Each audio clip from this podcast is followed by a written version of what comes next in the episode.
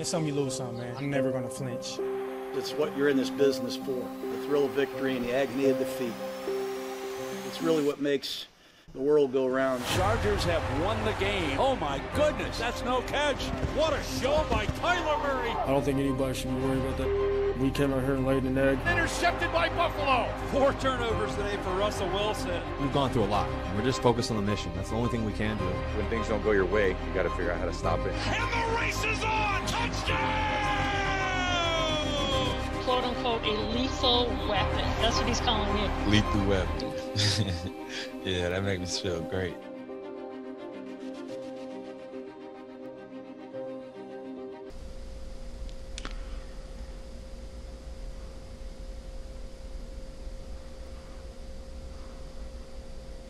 La semana 10 de la NFL ya está aquí, ya empezó de hecho, pero la semana 10 marca también el arranque de la segunda mitad de una temporada distinta, complicada por lo que todos sabemos y que no ha sido fácil sobrellevar. De cualquier manera, esta semana nos entrega varios partidos muy atractivos, de los cuales estaremos platicando a continuación a través de NFL Live. Junto a Pablo Viruega, Remiro Porneda, Maico Pasquel, soy Javier Trejo Garay. Compañeros, les saludo con mucho gusto y hablando de estos duelos que nos depara la semana número 10, ¿Cuál creen ustedes que pueda ser Pablo?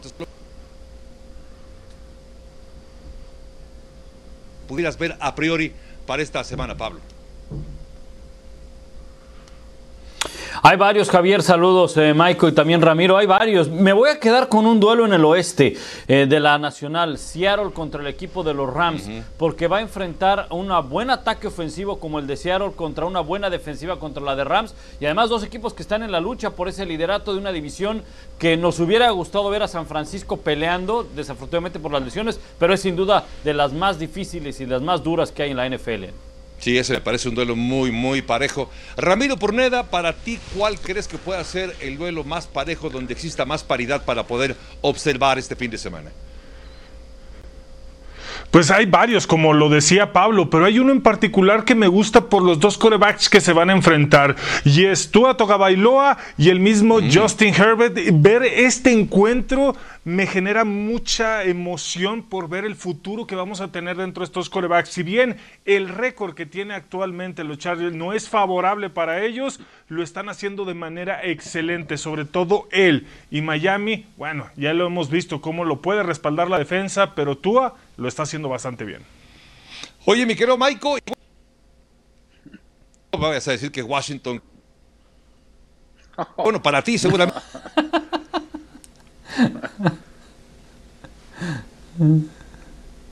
este fin de semana. Mira, Cabo, yo uno lo que va a decir Ramiro, ¿no? Eso es para mí el, principal por lo que está representando Herbert y Tua. Herbert lleva un récord de 1-6, pero por supuesto eso no indica lo bien que está haciendo las cosas el quarterback de los Chargers, ¿no? Pero algo que me llama la atención es el de los Eagles y el de los Giants. Ese partido prácticamente, si Filadelfia gana, va a dar un paso muy importante en el liderato de esa división. Y si Nueva York lo gana, prácticamente estuviera eh, a medio juego de Filadelfia, ¿no? Tienen ese o esa espinita clavada de hace unas semanas que un jueves por la noche Carson Wentz dio el regreso en los últimos minutos y le sacó ese partido. Daniel Jones debe tener esa espinita clavada, entonces yo creo que va a ser un juegazo en el este de la conferencia nacional de la división más mediocre de toda la liga.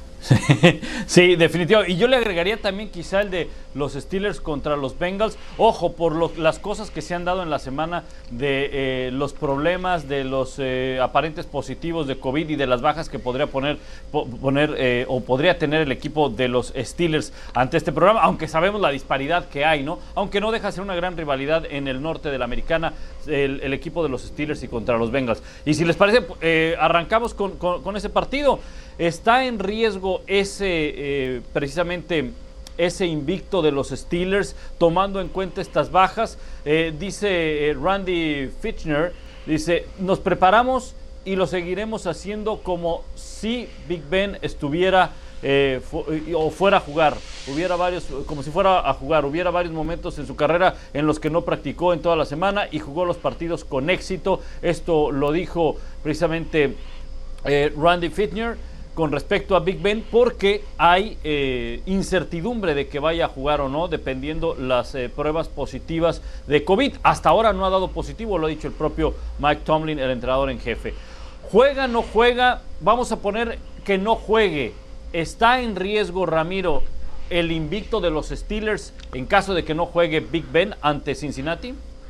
Por supuesto que sí, y ya vimos la pequeña muestra de lo que nos enseñó los vaqueros de Dallas, que con un coreback mediano dando la sorpresa porque no sabían qué esperar de Gilbert, Joe Burrow es todo lo contrario, alguien que está tomando la experiencia y la madurez, y me gusta mucho cómo está utilizando su ataque aéreo, está utilizando el, brando, el brazo, siendo muy inteligente, sin arriesgar mucho, aunque sí lleva intercepciones, aunque el gran problema que tiene es la línea ofensiva, no le está dando el tiempo necesario lo hemos visto hacer grandes escapes de la bolsa de protección, pero por ese motivo de que si no contamos con Big Ben y aún así que contáramos con él, no entrenado con el equipo, por estar aislado eh, de todo el resto del equipo por la situación de ese posible positivo o negativo, los Bengals pueden ganar este encuentro.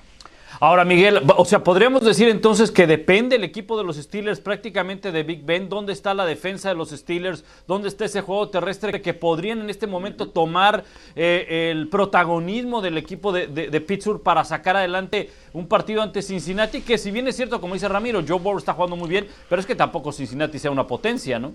No, no es ninguna potencia, Pablo, pero si vemos los últimos tres juegos de los Bengals, están promediando arriba de 30 puntos por partido. Y veo difícil que Pittsburgh con Mason Rudolph o Joshua Dobbs o quien sea el quarterback en caso que Ben no juegue pueda anotar más de 20 puntos. No creo que Cincinnati, insisto, le meta arriba de 30 puntos a Pittsburgh, pero sí creo que tienen la capacidad en la ofensiva para anotar arriba de 20 puntos. Y del lado de Pittsburgh, realmente esta ofensiva ha sido al mando de Big Ben. El juego terrestre prácticamente ha sido nulo y la defensiva yo creo que ha ido de mucho más a menos. Han sabido sacar los juegos como fue contra Baltimore, como fue contra Filadelfia, como fue contra el mismo Dallas.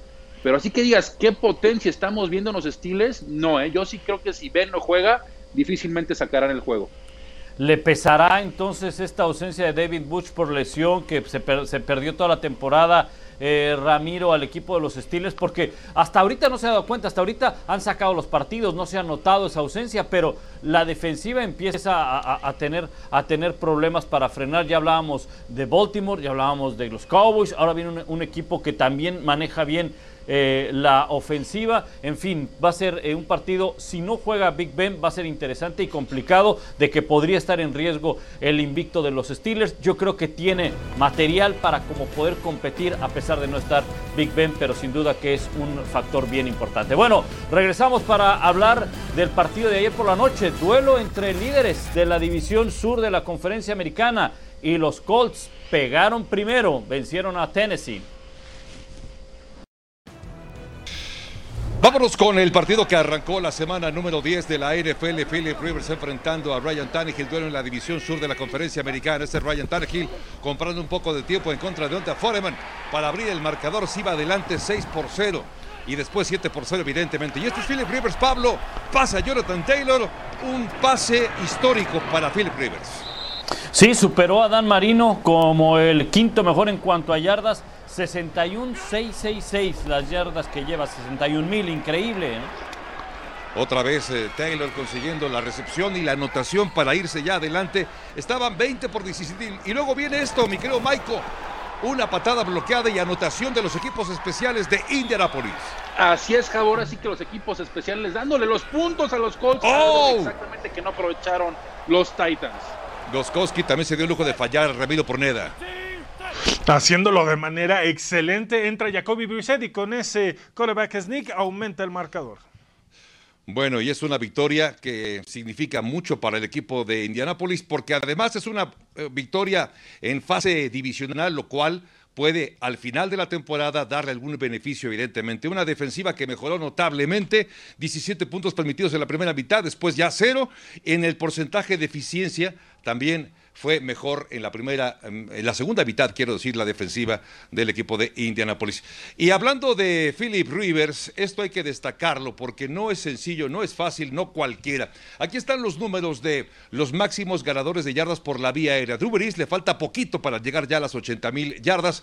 Viene Tom Brady también activo, luego Peyton Manning, Brett Favre y aparece ya Philip Rivers con 61 mil 666 yardas como el quinto máximo ganador en yardas en la historia de la NFL. Ahora bien, este, este resultado, mi querido eh, Pablo Viruega, supera, supera, de hecho, a Marino decíamos, pero este resultado nos sorprende, el que haya perdido Titanes, el que en los últimos cuatro partidos haya tenido tres derrotas el equipo de Titanes, ¿es para preocuparnos, para sorprendernos, Pablo? Es para preocupar para Tennessee, sí. El resultado no sorprende, aunque mira que yo tenía como favorito para este partido a Tennessee por el hecho de que jugaban en casa, porque era una semana corta, pero eh, no es el mismo equipo de Tennessee al de la campaña anterior. Su defensa no está al mismo nivel y por lo tanto, si no hay defensiva, entonces más, más difícil puedes producir con el juego terrestre.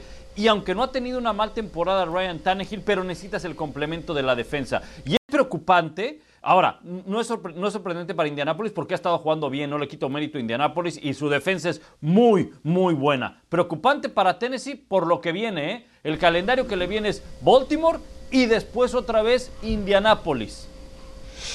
Y hablando de esto, no solamente es la defensiva Ramiro Porneda, me parece que también el ataque terrestre dependía mucho de Derrick Henry y Derrick Henry también ha quedado a deber en los últimos partidos. No sé si ya aprendieron a detener al corredor, al famoso tractorcito Derrick Henry, Ramiro.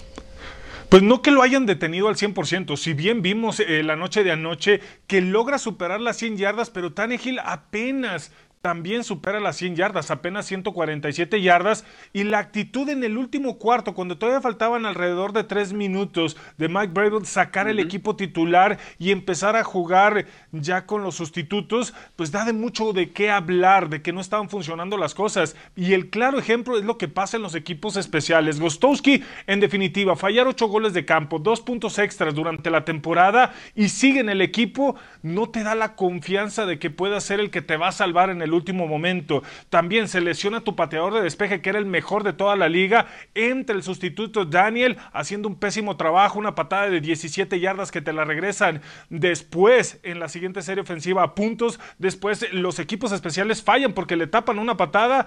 Todo estuvo mal para Tennessee. Así que tienen la oportunidad en dos semanas más de recuperar ese liderato dentro de la división.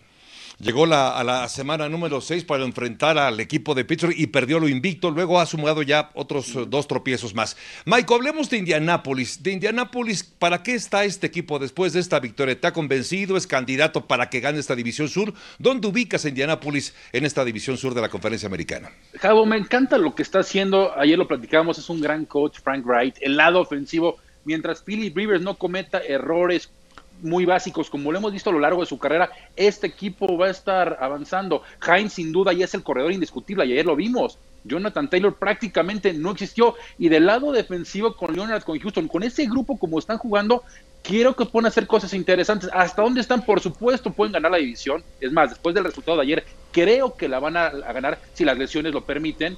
Pero decir, pueden llegar más lejos de una ronda divisional lo veo muy difícil. Yo creo que estamos hablando del tercer, cuarto mejor equipo de la conferencia americana. Hoy por lo pronto este resultado deja a Indianápolis con una ventaja de cara a esta segunda mitad de la temporada cuando en noviembre y diciembre importa más que nunca ganar. Ahora bien, este mismo domingo viene a enfrentarse Nueva Inglaterra ante un equipo como son los Cuervos de Baltimore. En horario estelar, una vez más, el equipo de Nueva Inglaterra.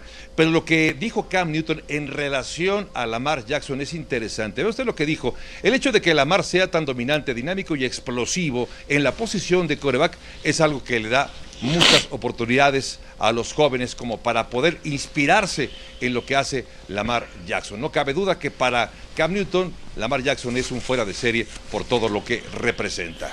Jugar, jugar esta posición es evidentemente algo que a cualquier joven le podría gustar hacerlo y más al estilo de Lamar Jackson interpretando lo que dice Cam Newton. Ahora bien, Ramiro Porneda, ¿qué versión ¿Qué versión? Esta es una gran pregunta, me parece. ¿Qué, qué, qué versión veremos de Cam Newton para este partido de domingo por la noche? ¿Dónde te imaginas que podamos ver o cómo a el famoso Superman? Pues lo que hemos visto durante toda la temporada, un coreback que tiene ciertos destellos de lo que puede hacer muy bien, pero en regular alguien que no va a funcionar en un esquema donde no tiene receptores. Creo que ningún coreback pudiera funcionar con el talento que está a su alrededor dentro de Nueva Inglaterra. Por más que él quiera hacer de que McDaniels busque un sistema donde él tenga que correr el balón, es lo que va a esperar cualquier defensiva. Así que difícil y complicado que podamos ver otro Cam Newton superestrella o a su nivel de MVP o algo muy similar, no lo vamos a ver. Vamos a ver este Cam Newton donde en los últimos cuatro juegos ha tenido ese caso uno o dos pases de touchdown. ¿Será que Pablo veamos otra vez corriendo y tratando de sacar las jugadas complicadas Cam Newton, que es esa la película que ya hemos visto varias veces durante esta temporada? Sí, definitivamente. A veces el, el sistema ofensivo de, de New England, eh, digo, lo, lo, digo de broma, pero, pero me recuerda un poco a cuando jugabas en la infantil, ¿no? En, en la primera o segunda categoría, que tu mejor hombre era el coreback y él hacía todo, ¿no? Sí. Y entonces te olvidabas de los corredores, te olvidabas de más, y el, core, y el coreback corría por un lado, corría por el otro, y era el más rápido, ¿no? Era el más rápido del equipo. Y es que no es que quieran jugar así los Patriots, es que no tienen otra opción, porque lo decía Ramiro, no hay receptores. Se extraña a Edelman, pero tampoco Edelman era un receptor que marcaba una diferencia en trayectorias profundas. No, no, no. er, Era un, era un complemento a otro tipo de receptor, al receptor natural que hay en el fútbol americano, el receptor de que puede atacar en varias zonas del campo. Tampoco hay juego terrestre, aunque lo traten de hacer por comité, pero ninguno de los tres corredores que tienen o de los dos puede cumplir con ese rol. Tu mejor corredor acaba siendo tu coreback. Tu arma más importante en zona roja acaba siendo el coreback.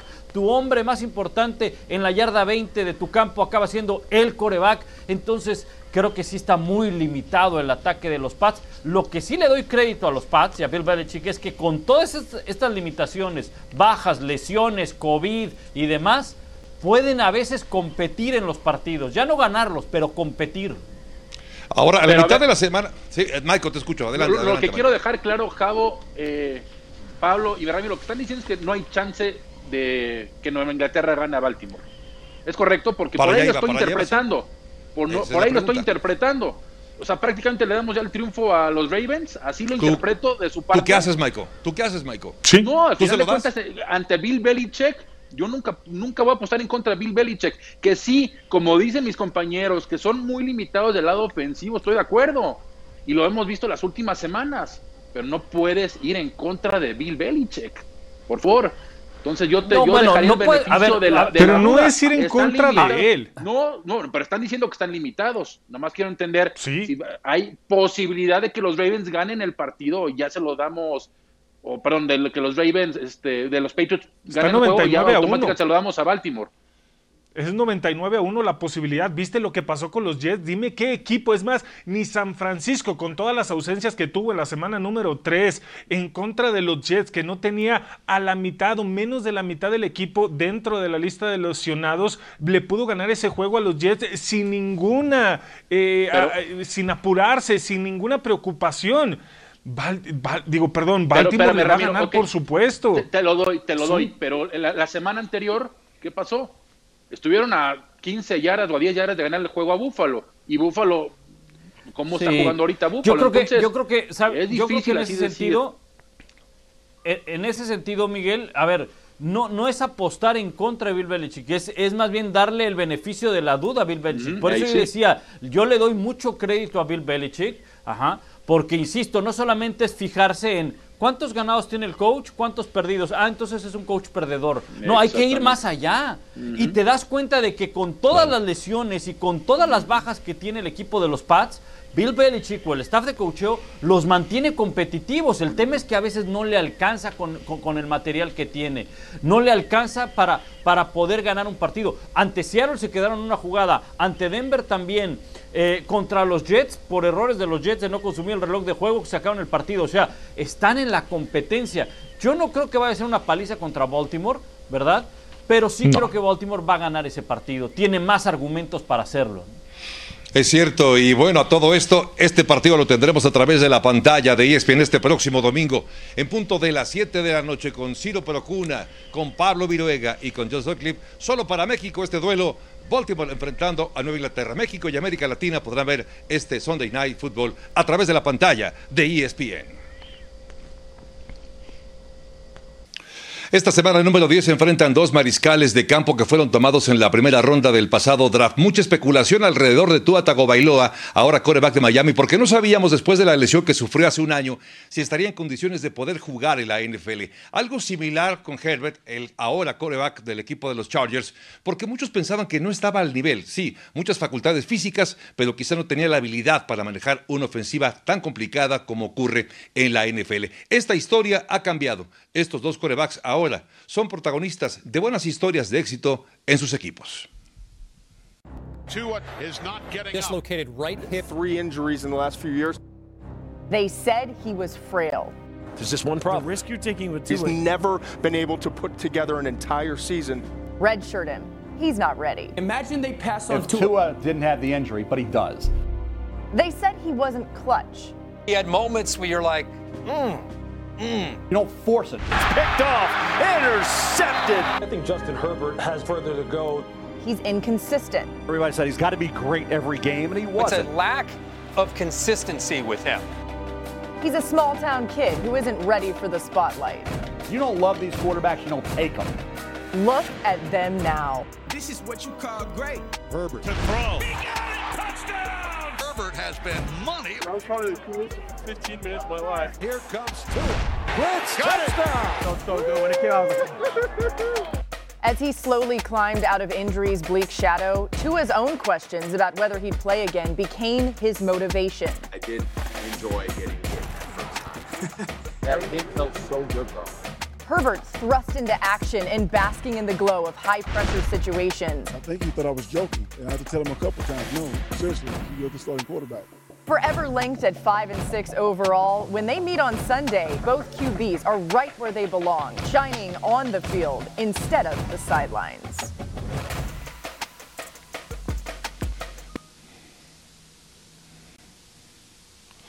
Ninguno de los dos arrancó como titular la temporada, sin embargo parece que se han adueñado ya de la posición. Y un comparativo entre estos dos, vemos a Justin Herbert con 67.3% de eficiencia, 65.4% para Tua Tagovailoa, más yardas para el eh, jugador del equipo de los Chargers. El jugador con futuro es presentado por Profuturo. Haz un touchdown por tu futuro. Es tiempo de creer en el futuro. Profuturo, Afore y Pensiones.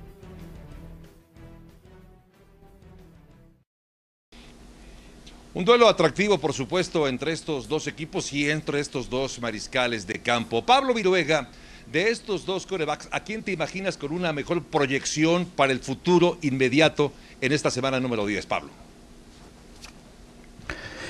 Van en muy parejos, eh, Javo. Yo creo que los dos tienen mucho futuro en la NFL. Un futuro inmediato, un futuro en esta temporada, sin duda lo veo más seguro con Tua. ¿Por qué? Primero porque Herbert es, es un hecho, está asegurado en la posición de coreback con los Chargers, al igual que con eh, Tua, que con Miami. El problema con los Chargers es que no han podido sacar partidos en los últimos segundos. Siete derrotas con, con, eh, resultados de siete o menos puntos. Ahora bien, Tua. Su defensiva ha jugado fenomenal, aunque han permitido 400 yardas en los últimos dos partidos y en los últimos cuatro el rival les ha corrido para más de 100 yardas. Ojo, últimos dos partidos la defensa ha provocado cinco balones, cinco intercambios de balón. Tua y Herbert ambos tienen seguro su puesto para el futuro en la NFL. Por ahora, quien tiene más seguro el camino de llegar a la postemporada probablemente sea Tua con el equipo de Miami. Pero ambos equipos ya tienen asegurado su coreback para el futuro, Justin Herbert y Tua Tagovailoa. Un buen duelo, sin lugar a dudas, el que nos depara esta semana número 10 entre estos dos equipos. Pero estamos llegando también ya casi, casi muy cerca de la postemporada de los eh, torneos de fantasy. Y es un buen momento, Michael Pasquel, para repasar algunas recomendaciones que de cara a esta recta final de la temporada en el fantasy pudiéramos mejorar. Michael, ¿cuáles son tus recomendaciones en esta semana? Ah, vamos a empezar con el Washington Football Team. ¿Y sabes qué? Porque J.K. McKenzie no es lo que haga por tierra, es lo que haga por aire. Tuvo nueve recepciones para 65 yardas. Ahí ya tienes 15 puntos asegurados. Y mientras sigue este tipo de ofensiva conservadora, porque Washington realmente no tiene muchas armas a la ofensiva, es a ser muy buena opción, insisto, para ligas de PPR y sobre todo en el juego aéreo. Con el número dos, Pablo lo acaba de decir, Tua Tagovailoa tuvo una muy buena actuación contra Arizona, dos touchdowns, cero intercepciones y hemos visto cómo enfrentan a los Chargers, cómo han recibido y recibido puntos, adicional a lo que puede hacer por tierra si tienes a Tua y tienes a Mahomes que descansa, por supuesto, hay que usar a Tua Tagovailoa. La número tres, me con Duke Johnson. David Johnson muy probablemente no vaya a jugar por la conmoción que, se, eh, que sufrió el juego anterior. Entonces sí creo que Duke Johnson va a tener una buena actuación, no nomás, insisto, en el juego terrestre, en el juego aéreo.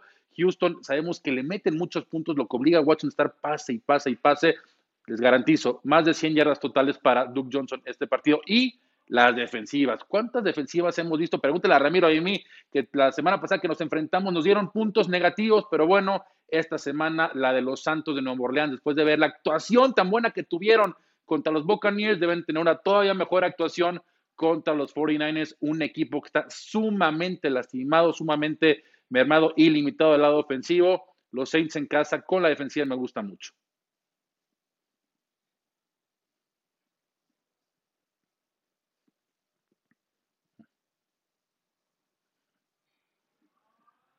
Te invitamos a que lo hagas a la página de mademchallenger.com.mx y participar en el torneo virtual más emocionante en México. Ahí podrás participar y convivir vía virtual con atletas, con artistas, con deportistas, con influencers, con comentaristas deportivos. Podrás ganar una consola de nueva generación, además de otros grandes premios. Es muy fácil, puedes participar en cualquiera de estos tres torneos. El primero de ellos correrá a partir del 11 al 15 de noviembre, el segundo del 16 al 20 de noviembre, el tercero va del día 21 al 27 de noviembre. Recuerden, muy importante, ingresar a la página de mademchallenger.com.mx. Fácil participar, te registras, es un torneo emocionante, es la oportunidad de ganar, de vivir de una manera muy distinta y además tener como rivales, decíamos, a figuras del espectáculo, de la música, de los deportes, de comentaristas deportivos, incluso, y por si fuera poco, tendrás también la oportunidad de ganar una consola de nueva generación y otros muy buenos premios que tenemos para todos ustedes. Recuerden, son tres son tres torneos los que puedes participar del 11 al 15, del 16 al 20 y del 21 al 27 de noviembre. Y tengo entendido que algunos en este panel están invitados a participar en este torneo. Ramiro Porneda, dime que eres uno de ellos. Así es, nosotros vamos a estar en el tercer torneo del 21 al 27 de noviembre, así que ahí los espero para que se puedan echar una partida conmigo. Digo, ya estoy entrenando, ya estoy practicando, así que... ¿Y si le sabes, Ramiro? Muy bueno este torneo. Claro que sí, por supuesto. Eso me gusta. Son tres down y en cuarta oportunidad tienes que despejar o anotar. y Pablo Viruega, alguien me dice, me dijo un pajarito que tú también estás inscrito para participar en este madronchallenger.com.mx. Así es, ahí estamos. Este, mi coach es mi hijo de 11 años. me está enseñando dónde están los botones del control, ¿verdad? Pero no importa, no importa. Ya le pregunté que si está Boy Jackson, porque ese era mi favorito en, mi época, pero no, no está Boy Jackson. Pero estoy practicando, ¿eh? Agilidad, agilidad en los dedos. Bueno, hay que demostrar la garra, convertirnos en el mejor. No se queden fuera, de verdad, participen. Repito, la página que es madamchallenger.com.mx. Una pausa y enseguida regresamos para platicar de Aaron Rodgers, que tuvo una charla muy amistosa, muy interesante con John Sutcliffe y aquí recuperamos parte de esa entrevista.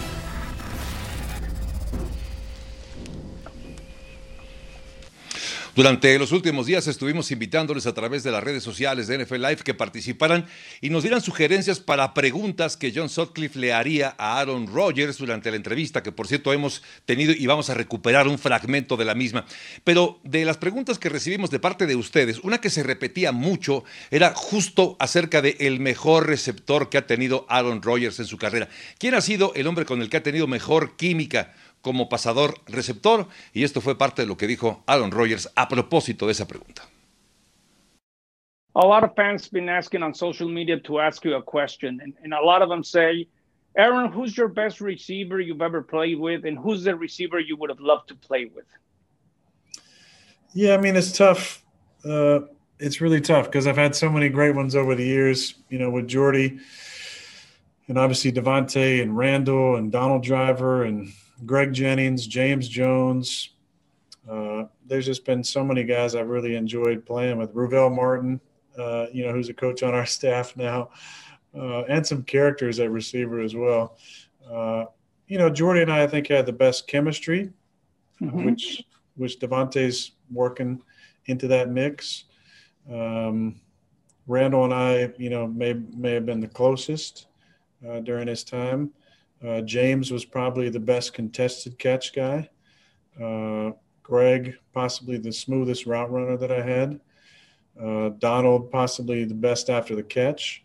Um, you know, so just each guy brought such a different dimension um, to our squad. A guy, uh, you know, I wanted to play with. Uh, that's tough. I mean, there's been so many, uh, so many interesting players over the years uh, who have been, I've really enjoyed watching. Uh, as a young player, I was really always, I was hoping to catch Jerry Rice at the end of his career. Um, Mhm. And actually got to throw to him before I was drafted. I enjoyed watching Randy Moss when he was a, you know, uh, when I was a young player. But uh, but I love I love my guys.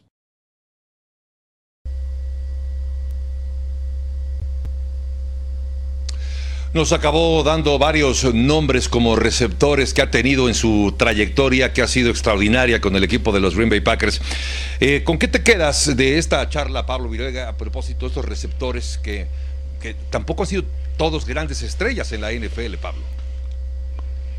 No, y te das cuenta del talento que tiene Aaron Rodgers, ¿no? De primero lo que le costó el llegar a una liga donde estaba Brett Favre, que tuvo que ser bien paciente para esperar su, su momento y, y cómo ha podido sacar adelante una ofensiva sin receptores de primera ronda. Mira, estaba viendo los receptores, me fui al 2000, el 2015, 2015, receptor de tercera ronda, Ty Montgomery. 2014 de segunda ronda, Davante Adams. De ahí para adelante, los receptores que seleccionó eh, Green Bay no han estado, vaya, ya ni están en el equipo, pues, imagínate. Ni Ty Montgomery está en el equipo, ¿no?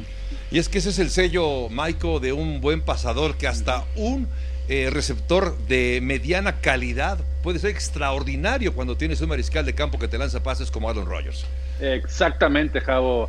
Hay, hay algunos que dicen, ¿no? Y me ha tocado escuchar, oye, es que el receptor hace al coreback. No, perdónenme. El talento del coreback, es mi opinión, hace al talento del receptor. Lo explota de mejor manera y es exactamente lo que ha hecho Aaron Rodgers. Lo acaba de decir Pablo perfectamente. Ninguno de los receptores, excelentes receptores, por cierto, con los que ha jugado ha sido primera ronda. Y ahorita, si estamos de acuerdo, Devante Adams para mí hoy en día es el mejor receptor de la liga. Y en su momento Greg Jennings fue de los mejores receptores de la liga y por supuesto también Jordy Nelson. Eso te habla el gran mariscal de campo que es Aaron Rodgers. Justo cuando se fue hace un par de temporadas, Ramiro se quedó sin receptores y decía la verdad que había muchos eh, receptores que ni siquiera los conocía. Estaba muy molesto por la falta de talento en esta posición. Ram, un comentario a propósito de ello.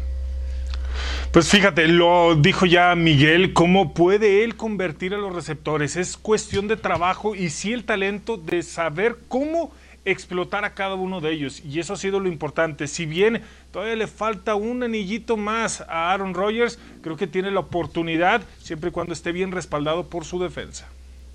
Y hablando de grandes mariscales de campo, ¿qué les Tom Brady. Y el pasado domingo tuvo una auténtica noche de perros, una noche para olvidar, quizá una de las peores en su carrera profesional, que ha sido, por supuesto, prolífica, extraordinaria, longeva, pero con estos números que vemos es realmente increíble. 30, eh, vemos en la semana 1, enfrentando a Nueva Orleans, con un eh, rating de quarterback, un índice de quarterback rating de 30.06. En la semana 5, cuando volvió a perder, fue de 57.9. Y en la semana número 9, es decir, la pasada semana, el índice de quarterback es extraordinariamente pobre. 3.8 el índice de quarterback rating que tuvo Tom Brady en esta semana 9. Ahora, el reporte de lesionados, jugadores activos e inactivos, en este caso para el equipo de las Panteras de Carolina y de los Bucaneros de Tampa Bay. Ahí están apareciendo varios, varios en calidad de cuestionable. Los que está definitivamente fuera es Christian McCaffrey. Este es lo que nos está dejando una semana diferente, distinta por las gran cantidad de lesiones. Ahora bien, Ramiro Porneda, ¿tiene con qué las Panteras de Carolina ganarle a Tampa Bay? Lamentablemente en este juego que sigue no lo tiene. Creo que es el momento donde Tom Brady ya nos podemos ir acostumbrando a ver ese tipo de juegos con el de la semana pasada, pero se va a recuperar y los vamos a ver en playoff. Así que no me queda otra que decir que no tiene Carolina cómo ganarle. Pablo, a pesar de todo, Carolina no, no me parece que esté tan mal un nuevo coach, un nuevo coreback y el equipo es- me parece que tiene mejores números de lo que mejor es mejor equipo de lo que sus números dicen, quiero decir, Pablo. Definitivamente, para, para tomar. a- Acabas de mencionar dos cosas bien importantes. Nuevo coreback, Teddy Bridgewater, que sí tenía experiencia con los Santos, con. Minnesota de ser titular, ¿verdad? Pero venía un nuevo coach. Un nuevo coach que no tenía experiencia en la NFL, que venía del colegial. Y le agregamos que fue una pretemporada típica que se conocieron prácticamente en agosto, se dieron la mano o se tocaron el codo por el tema del COVID, ¿verdad? Entonces creo que sí, han hecho muchísimo más de lo que esperábamos el equipo de Carolina, pero no, no creo que tengan para ganarle a Tampa Bay este domingo. Michael, ¿tú estás de acuerdo con, Ma- con eh, Pablo y con Ramiro? Mira, el primer juego, Javo, con Christian McCaffrey fue, a cierto punto, fue un juego muy interesante. Echó ganando Tampa Bay, Carolina regresó, en fin.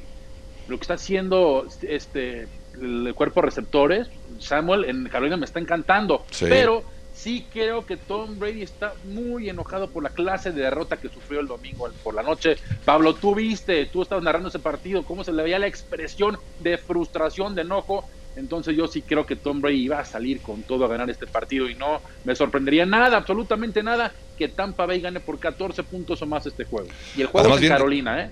Si viene de perder un duelo divisional, perder un segundo juego consecutivo y también divisional sería catastrófico, por supuesto, para Tampa Bay y sus aspiraciones de poder llegar a la postemporada. Tiempo de ir a una pausa y enseguida estaremos para seguir platicando de otros temas. Por cierto, lo de Cleveland le cuento, cerraron las instalaciones por positivos de COVID-19. Pausa y enseguida continuamos NFL Live.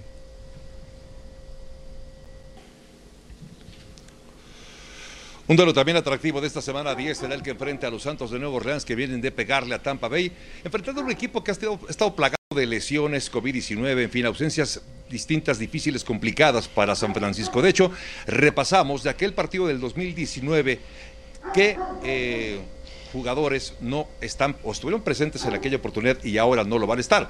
Pero recordando, desde luego, que esta semana 10 trae varios duelos divisionales. Este partido, particularmente entre los Santos de Nueva Orleans y los 49 de San Francisco, no es un partido divisional, pero lo que nos puede dejar es algo muy importante, sobre todo porque Santos es un equipo que hoy es líder de su división. San Francisco pensábamos que tenía con qué poder competir. Y lamentablemente si repasamos esta lista como le decía yo a ustedes de los jugadores que estuvieron presentes en el 2019 y que no están para este 2020 pues es increíble la cantidad de ellos. Desde Jimmy G que por lesión no se encuentra. George Kittle que también está lesionado. Emmanuel Sanders que se fue ahora a Nueva Orleans de hecho.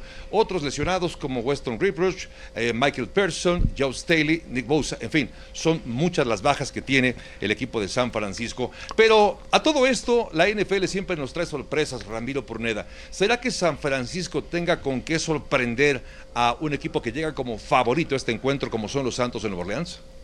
Sorprender, sorprender sería de la única manera que pudiera suceder esto es de que Mullen salga inspirado, salga completando más del 80% de sus pases, que tenga eh, una anotación por tierra, que el ataque terrestre vaya a funcionar de manera perfecta y no le den la oportunidad de tener el balón. Pero eso no va a suceder en este encuentro. Es muy complicado. Se volvió un equipo unidimensional porque solamente es el ataque terrestre que pudiera decirse que está completo, porque no importa qué corredor puede funcionar, así que las defensas se preparan para esto, pero no, no va a correr en riesgo alguno Nueva Orleans. Si siguen jugando como lo mostraron la semana anterior, es espectacular Drew Brees.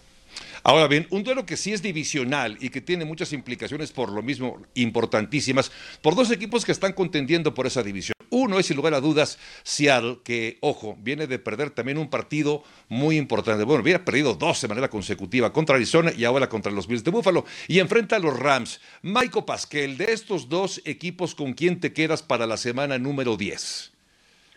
Voy a quedar con Seattle, Javo. Yo creo que lo que está haciendo los Seahawks, sí, bueno, en una mala actuación, pero lo que está haciendo la temporada de Russell Wilson realmente sin defensa es realmente admirable. Por eso hoy en día sigue siendo el favorito para ganar el MVP. Insisto, sé que los Rams siempre le han jugado fuerte a Seattle, pero con el resto de Jamal Adams, que todavía le costó trabajo adaptarse el juego pasado contra Buffalo, pero creo que esta semana va a regresar mejor. Me quedo con Seattle y Russell Wilson. Acuérdense que es mi candidato para llegar al Super Bowl ese equipo. Bien, ahora recordemos otro de los duelos que de verdad este partido hace quizá dos o tres años habría sido cero, cero atractivo. Hoy las cosas han cambiado notablemente y es que Bills de Buffalo está teniendo un temporadón. Está en la división este de la conferencia americana y tiene como rival a un equipo como Arizona con una eh, ofensiva muy explosiva que de un año a otro ha mejorado terriblemente.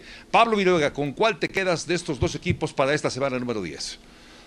Fíjate que me gusta mucho Arizona cómo ha estado jugando. Yo creo que no esperábamos este eh, incremento en su juego, sobre todo la explosión en su ofensiva, pero me voy a quedar con el equipo de los Bills de Buffalo. Los Bills han demostrado que tienen un buen balance, tienen una buena defensiva. Tienen dos derrotas contra equipos eh, como Kansas City, contra Tennessee, que ahorita viene a la baja pero que si este equipo logra jugar una buena defensa, tienen uno de los mejores corebacks para jugar en zona roja, que es Josh Allen. Tiene una capacidad para correr el balón, para tomar buenas de, decisiones. Es un jugador con una gran determinación cuando lo ves dentro del terreno de juego. Cómo se nota cuando alguien ya tiene esa posición de líder y la sabe llevar a cabo, como es eh, Josh Allen. Entonces, en ese sentido, creo que los Bills de Buffalo no será fácil el partido, pero me quedo con los Bills para ganar y también porque la defensa de Arizona no anda, no está jugando del todo bien a veces, ¿no? Ahora, en la división este hay un duelo con. Bueno, esta división, es, eh, esta de la Nacional es impresentable. Sin embargo, quizá por la mediocridad de los dos equipos, el partido puede estar muy interesante, muy parejo. Filadelfia enfrentando al equipo de los Gigantes de Nueva York. Ramiro, ¿cuál será tu elección para esta semana 10 entre estos dos equipos de la división este de la Nacional? Tomando la muestra de aquel juego que nos presentó esta división y los que ha sido cualquier juego dentro de esta división, va a ser medianamente mediocre a muy malo, pero emocionante y cerrado. Me voy a quedar con Filadelfia porque no creo que Daniel Jones vaya a tener otra oportunidad de escaparse y se vaya a caer en la yarda 5 o en la yarda 10. Así que Filadelfia con Carson Wentz va a poder ganar este encuentro cerrado. Eso sí, muy cerrado, como nos tiene acostumbrado cualquier juego de esta división.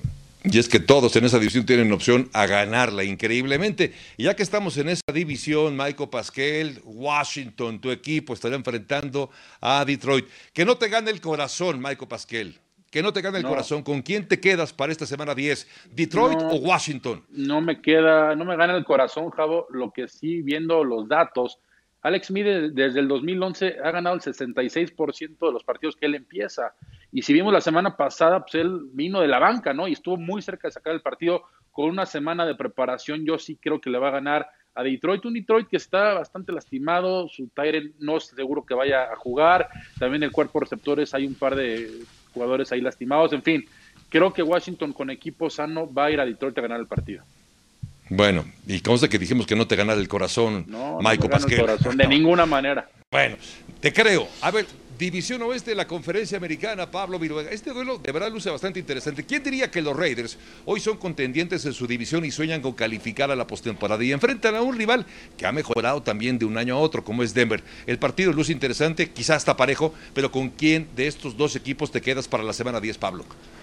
Me está gustando mucho lo que está haciendo el equipo de los Raiders. Están corriendo el balón, están eh, lanzando. Derek Carr está jugando bastante bien, pero sobre todo encuentra un carácter y una determinación que no había visto en el equipo de los Raiders en otras temporadas. Incluso desde que llegó John Gruden tampoco se le había notado eso. Y es que tienen marca de 5 ganados, un perdido en partidos que se definen por 10 puntos o menos. Eso te habla de que saben sacar los partidos a pesar de que el marcador esté apretado. Lo que más me gusta de Derek Carr es que está teniendo otra vez la confianza para lanzar el balón profundo, está siendo efectivo. Me quedo con los Raiders para ganar ese partido. Sí, me parece que es una buena apuesta. Raiders está jugando mejor de lo que creíamos muchos, pero a todo esto también esta semana 10 trajo una mala noticia y tiene que ver evidentemente con la propagación del COVID-19 por haber encontrado rastros y de hecho contagios al interior de las instalaciones de los Cleveland Browns. Se han cerrado las instalaciones de este equipo de Cleveland. No es la primera vez que ocurre en la NFL en estas 10 semanas. Lamentablemente toca ahora el turno a Cleveland. Es una situación con la que hemos vivido con la que lamentablemente tendremos que seguir conviviendo y para lo cual la NFL tiene preparados distintos protocolos. Esto, evidentemente, eh, Pablo, nos deja la sensación de que no será la última, las últimas instalaciones que se vean cerradas en la NFL durante este año, Pablo. Y desafortunadamente, Javier, venimos a, eh, vamos a entrar en una etapa donde muy probablemente estos contagios van a elevarse. No solamente es en el Sí. tema de la NFL, van tres días de manera consecutiva acá en los Estados Unidos que hay 100 mil nuevos infectados de COVID. ¿Por qué? Porque empieza el frío en gran parte de los Estados Unidos y muchas de las actividades empiezan a hacer en lugares cerrados. Michael Pasquel, ¿cuál es tu opinión a propósito de esta situación y esta noticia de Cleveland? Javo, que de alguna manera creo que la, la NFL hasta el momento lo ha controlado, ¿me explico? Yo honestamente, ah, si me dices hace un mes, pensé que iba a haber más partidos cancelados. Hasta el Yo momento también. creo que lo han controlado bien, pero como dice Pablo, más casos va a haber sin duda. Sí, yo también lo creo. Eh, con todo y todo, hay un plan B para esta NFL y la situación, al menos llegando a la mitad, ha sido solventada de una manera más o menos, digamos que óptima. Pausa y enseguida regresamos a través de NFL Live, más de Aaron Rodgers a continuación. Ahí está. ¿Qué pasó, mi hermano? Nada mucho, ¿cómo están? ¿A dónde? Bien. ¿Cómo te está tratando esta pandemia? Uh, well, we're six and two, and we're still playing, so. Mira, traje un Caddy que te quiere saludar. Hola, hola. Hey! What are you guys doing? Is this, a, is this the combo interview? No, no. And you and you have some water coming to his house that's for you. Agua de Mexico? Agua de México hecha de agave para when they get quarterbacks and you get mad. Cuando tomaron a Jordan Love, te enteraste y te fuiste a tomar un tequilita al refrigerador. A ver cómo fue eso. That's a true story. It's, uh, I knew it was going to be one of those one of those nights. I poured a nice uh, nice glass of tequila and uh, sat down and talked on the phone for a while. Querido Aaron, muchas gracias por la entrevista. Thank you for the interview, amigo. De nada, amigo. It's good to see you. Y la NFL ha anunciado que The Weeknd estará a cargo del espectáculo de medio tiempo del Super Bowl 55 que se va a jugar en Tampa Bay el 7 de febrero de este 2021. Por cierto, y ya que hablamos de esto, recordamos que tendremos el Super Bowl, tendremos además para ESPN Deportes Pablo Viruega toda la emoción de la postemporada, Pablito. Sí, por primera ocasión tendremos, bueno, comodines ya lo teníamos, pero juego divisional y también final de conferencia tendremos y por supuesto cerraremos con el Super Bowl para ESPN Deportes y toda Latinoamérica. ¿Algún comentario final, Ramiro Pruneda? Está Yo excelente todo, así que prepárense para ese medio tiempo. Bueno, Super Bowl 55 a través de la pantalla de ESPN. Pásala bien, gracias.